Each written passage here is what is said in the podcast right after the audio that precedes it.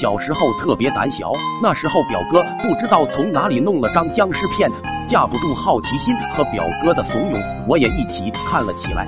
谁让我又菜又爱玩的？片子里的僵尸非常恐怖，老感觉背后发凉，夜里睡不着，感觉僵尸就在旁边偷偷的看着我。这时想到片子里只要憋着气不动，僵尸就看不见人，就这样捂着被子憋着气，就在快要憋不住的时候，居然放了一个屁，那酸爽，差点当场去世。于是急忙跑到老爹的房间，告诉他们房间里有僵尸。老爹和老妈哈哈大笑。看见我很害怕，没说什么，就让我和他们挤一晚上。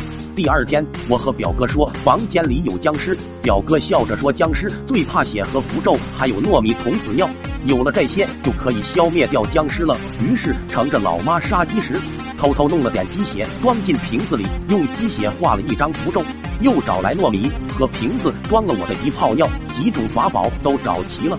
这回一定能让僵尸飞灰烟灭。晚上我悄悄地把法宝藏在枕头下面，然后眯着眼睛装睡觉，又害怕又刺激。谁知道装着装着就睡着了。